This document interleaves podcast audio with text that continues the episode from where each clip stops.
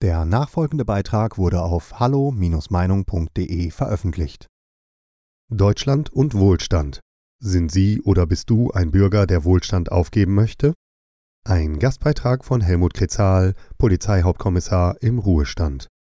Wenn man diese Frage an mich richten würde, wäre meine Antwort ein klares Nein. Warum soll ich einen Wohlstand aufgeben, den mehrere Generationen von mir und dies über einen längeren Zeitraum mühsam erarbeitet bzw. auch erkämpft haben? Ja, schon vor den 50er und 60er Jahren im letzten Jahrhundert in der Bundesrepublik Deutschland haben sich Menschen dafür eingesetzt, dass ein Wohlstand durch Arbeit und gerechte Bezahlung für alle geschaffen werden soll. Aber die politischen Kräfte, die dies nicht wollten, waren in den zurückliegenden Zeiten durch die vorhandenen Strukturen und Gesetze immer im Vorteil und hatten zudem noch die Instrumente in der Hand, mit denen sie die Möglichkeit hatten, den Willen der sogenannten einfachen Leute zu unterdrücken. Dann kam es, vorwiegend in Europa, zu zwei großen kriegerischen Auseinandersetzungen, die als Erster und Zweiter Weltkrieg bezeichnet werden. Die Kriege waren fürchterlich und die Folgen für die europäischen Staaten, besonders für Deutschland, schwer zu bewältigen. Bewirkt haben diese Kriege jedoch auch, dass sich Strukturen in der Bevölkerung veränderten, beziehungsweise sich auch die Machtverhältnisse verschoben. Besonders war dies in Deutschland der Fall und nach dem Zweiten Weltkrieg tiefgreifender und stärker, als dies nach dem Ersten Weltkrieg geschehen war. Ich spreche hier nun von der Bundesrepublik Deutschland, denn der deutsche Teil, den man DDR nannte, machte nach Ende des Zweiten Weltkrieges und ab Anfang der 50er Jahre eine andere politische und gesellschaftliche Entwicklung. Die Menschen, die in der neu gegründeten Bundesrepublik Deutschland, Jahr 1948, hatten nach Ende des Zweiten Weltkrieges in ihrem Denken keinen Platz mehr für ein Kaiserreich, das es einmal in Deutschland gab, auch nicht mehr für eine schwache Demokratie, wie sie die Menschen in der Weimarer Republik erlebten, und schon gar nicht wollten sie noch einmal ein nationalsozialistisches deutsches Reich. Auch wenn die Not nach Ende des Zweiten Weltkrieges bei den Menschen im besetzten Deutschland groß war, ging es bei den Menschen um das Jetzt und um die Zukunft. Die damals bestehende menschliche Not war ja verursacht worden durch das zuvor erfolgte Töten im Krieg, die Zerstörungen von Städten und Infrastrukturen, durch Bombenabwürfe, das harte Vorgehen der Soldaten von den Siegermächten gegen die Zivilbevölkerung, was eine große Flucht und Vertreibung bewirkte und eine nicht zählbare Zahl von begangenen Verbrechen gegen die Menschlichkeit. Obwohl die Menschen durch all diese Ereignisse und Vorfälle seelisch und körperlich belastet waren, war ihr Denken ausgerichtet nach einem sinnvollen Leben und im Herzen sehnten sie sich nach Frieden, Freiheit und Wohlstand. Und diese Einstellung im Denken und im Herzen war der Treibstoff für den Motor, der Deutschland nach vorne bringen sollte.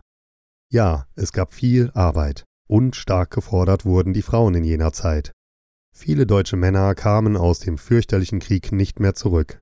Kinder wuchsen ohne Väter auf und Mütter mussten alleine die Verantwortung für die Kinder tragen und hierbei durch Arbeit für den Unterhalt der Familie sorgen.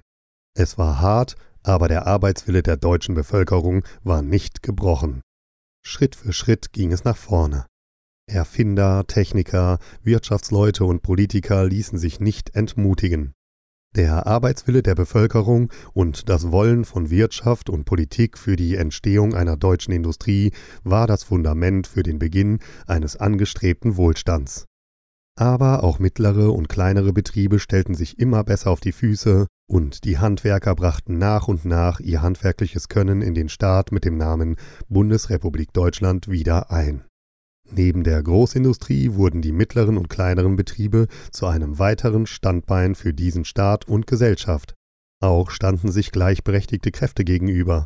Auf der einen Seite waren dies die Arbeitgeber und auf der anderen Seite die Gewerkschaften. Ebenso betraf dies auch die sogenannten Volksparteien. Hier die CDU, CSU und dort die SPD. Und die FDP sorgte dafür, dass die Regierung nicht so weit nach links und nicht so weit nach rechts mit ihrer politischen Vorstellung abgleiten konnte. Später wurde der Begriff soziale Marktwirtschaft von Professor Dr. Ludwig Erhard geprägt.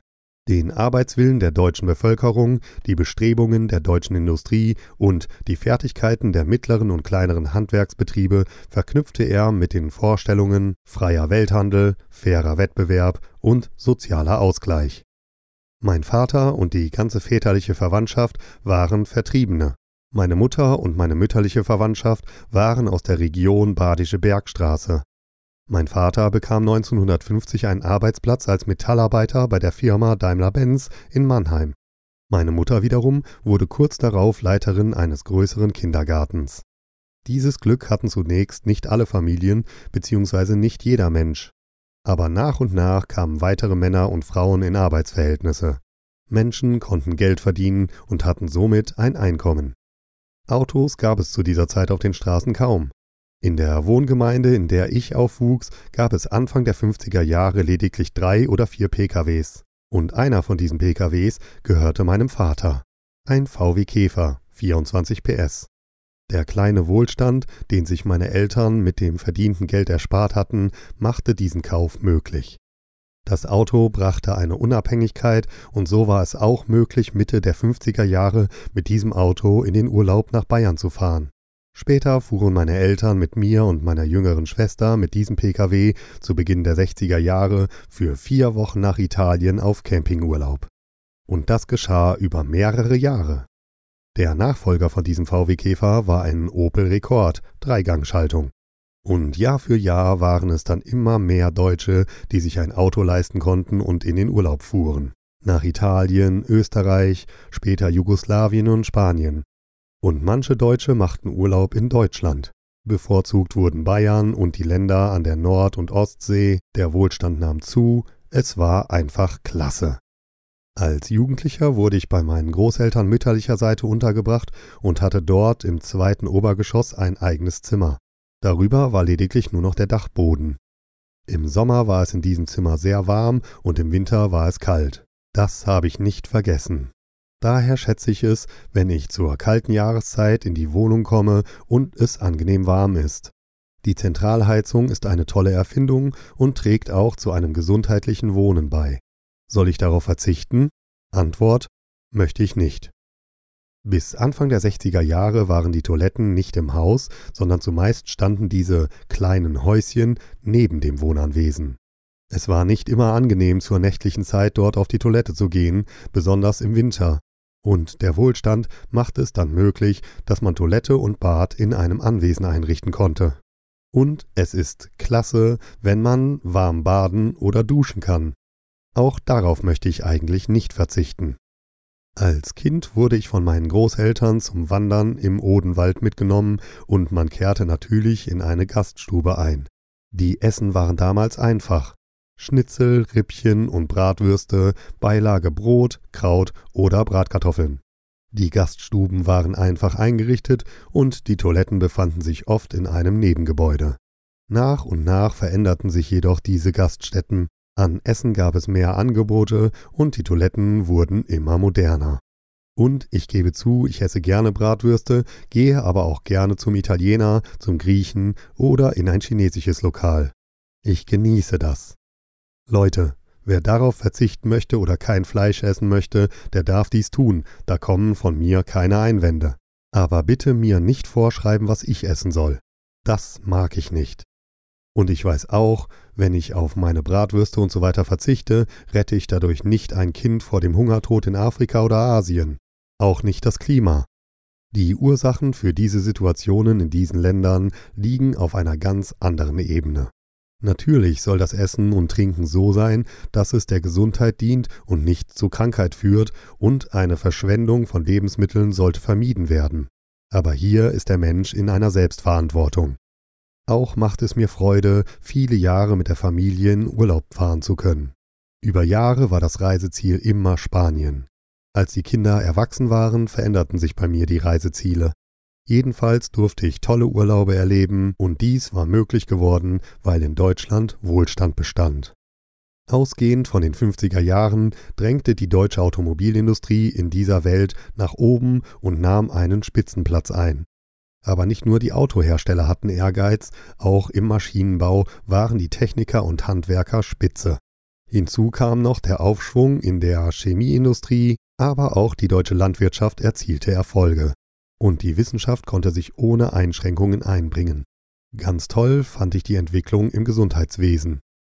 Durch den Arbeitswillen der Bevölkerung, durch Erfindungen und Technik aus der Großindustrie sowie aus den mittleren und kleinen Betrieben, durch die Herstellung guter Produkte und durch den sozialen Ausgleich wurde die Bundesrepublik Deutschland Spitze in der Welt und somit konnte die Wirtschaft und die Bevölkerung entsprechend Geld verdienen.